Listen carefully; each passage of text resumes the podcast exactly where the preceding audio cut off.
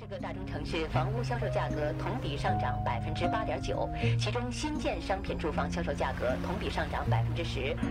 中国国内生产总值为三十三万五千三百五十三亿元，比上年增长百分之八点七。全国应届毕业生的数量达到了六百一十万，加上去年还没就业，合计有七百一十万大学生需要就业。嫦娥一号卫星在精确控制下，今天下午成功撞击月球撞击点。开千户自焚事件，三人失业。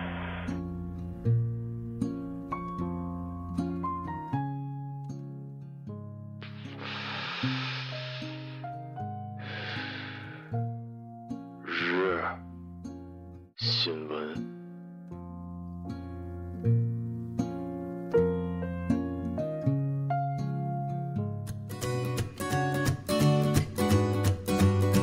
各位听众，大家晚上好，晚上好。今天是二零一六年的八月二十四号，星期三，农历的七月二十二。欢迎收听日节目。一九九五年的今天，微软公司正式发行 Windows 九五操作系统。今天的节目主要内容有：十八岁准大学生被骗九千九百元入学费，郁结于心离世；江西女子为二胎与哥哥成婚；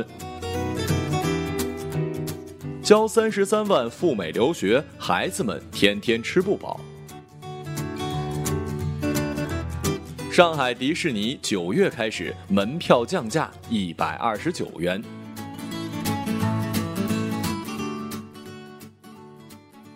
下面请听详细内容。即将踏入大学的十八岁临沂罗庄的女孩徐玉，十九号接到了一通诈骗电话，结果被骗走了上大学的费用九千九百元。在这通陌生电话之前，徐玉曾经接到过教育部门发放的助学金的通知。徐玉的母亲李自云告诉记者，由于前一天接到了教育部门的电话是真的，所以当时他们并没有怀疑这则电话的真伪。按照对方的要求，徐玉将准备交学费的九千九百元打入了骗子提供的账号。后来发现被骗之后，徐玉万分的难过，当晚就跟家人去了派出所报案。回家的路上，徐玉突然晕厥，不省人事。后经医院全力的抢救，但仍然没有挽回十八岁的生命。十八岁啊，即将开始大学生活，在人生中最美好的时候，一个少女因为一个骗子的电话而凋零了。骗子是可恨的，孩子的父母却是可怜的。想想看，这样的事情如果发生在十八岁的你的身上，你会不会上当呢？你的父母会不会也会毫无防范意识的赞成呢？郭老师还有一句话：吃亏要趁早。一个人一辈子没有不顺，三十岁出门的时候有人瞪他一眼，他当时就能气死。最后，希望天堂没有骗子吧。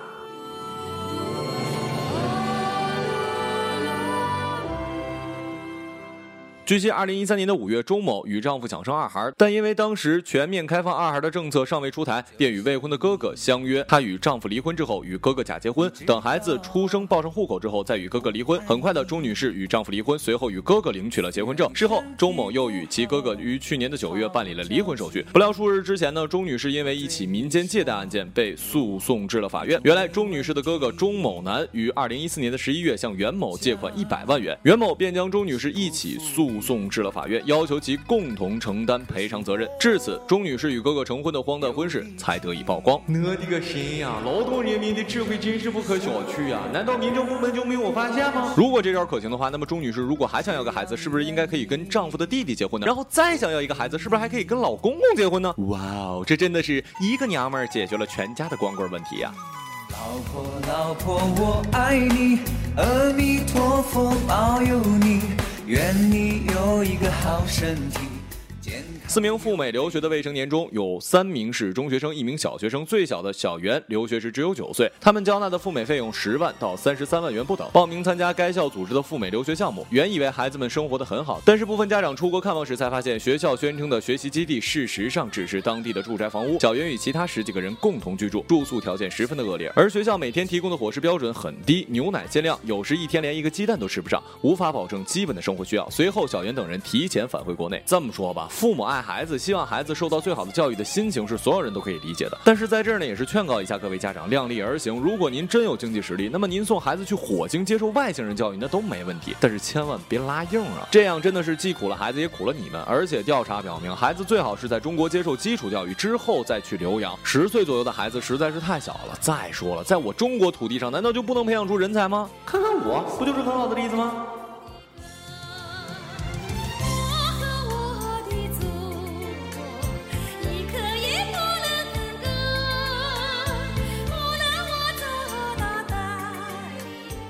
从九月开始，上海的迪士尼公园票价将从高峰日票调整为平日票。具体来说呢，标准票价格由四百九十九元变成了三百七十元，老年人、儿童、残障人士的票价从三百七十五元变为了二百八十元。虽然今年夏天上海出现多个高温天气，但是上海迪士尼乐园内的人流如织，不少热门游乐项目排队时间达到了两三个小时。八月二号，上海最高气温三十五摄氏度。上海迪士尼官方 App 显示，当日十四时许，乐园内预计需要排队时间至少一个小时的游乐项目有七个，其中翱翔飞跃地平线排队时间一百五十分钟，七个小矮人矿山车排队时间一百二十分钟，创极速光轮排队时间为一百分钟。也许是因为本人胆子小的原因，也许是我是一大老爷们儿的原因，本人对于迪士尼真的没有什么情怀以及想要去的欲望。前一段时间，一个女性朋友去了，热屁了，脚都磨坏了，还跟我说呢，看烟火的时候差点累奔了，还跟我讲攒钱要去住迪士尼的酒店。我就问那好在哪儿呢？他说，比如你一敲墙壁就会出现小矮人啊。听完我就更不想去了，尤其是带女朋友去，你想想啊，万一你不小心碰到了墙壁，七个陌生人闯进你的房间，那场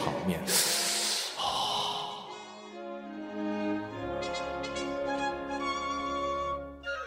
今日人物胡兴华，张阿姨说，她跟老伴儿平时有在小区湖边散步的习惯，而去湖边呢，需要经过一个陡坡。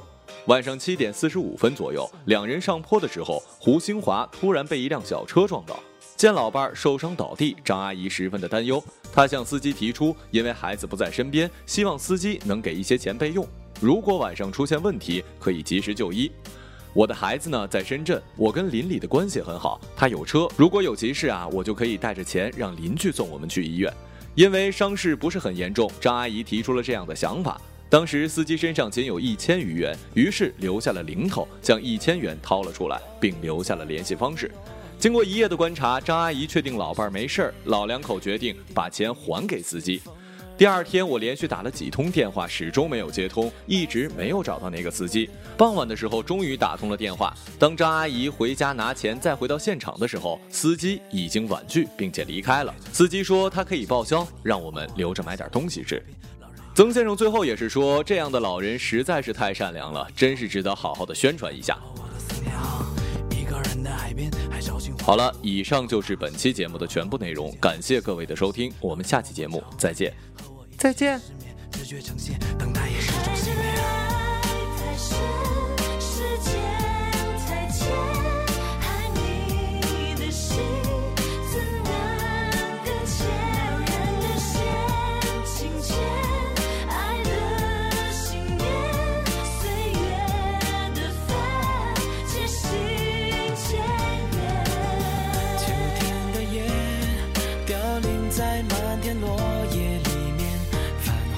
节一点一点随风而渐远冬天的雪白色了你我的情人节消失不见爱的碎片。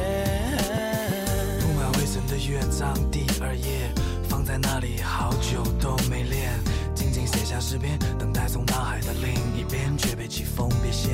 You know 自己的生命现在风浪中摇曳，我依然坚守这一切。老人他默默牵着线，和我一起哽咽。也许明天，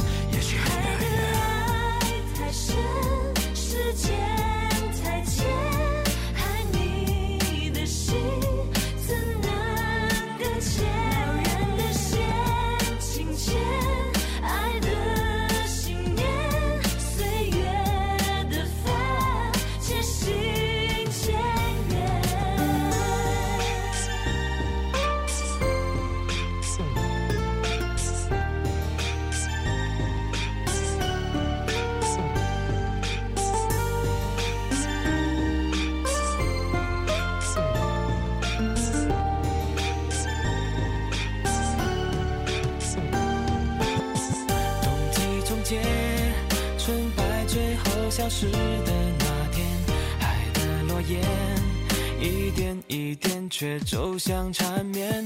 临近千夜，老人守候着他的心愿。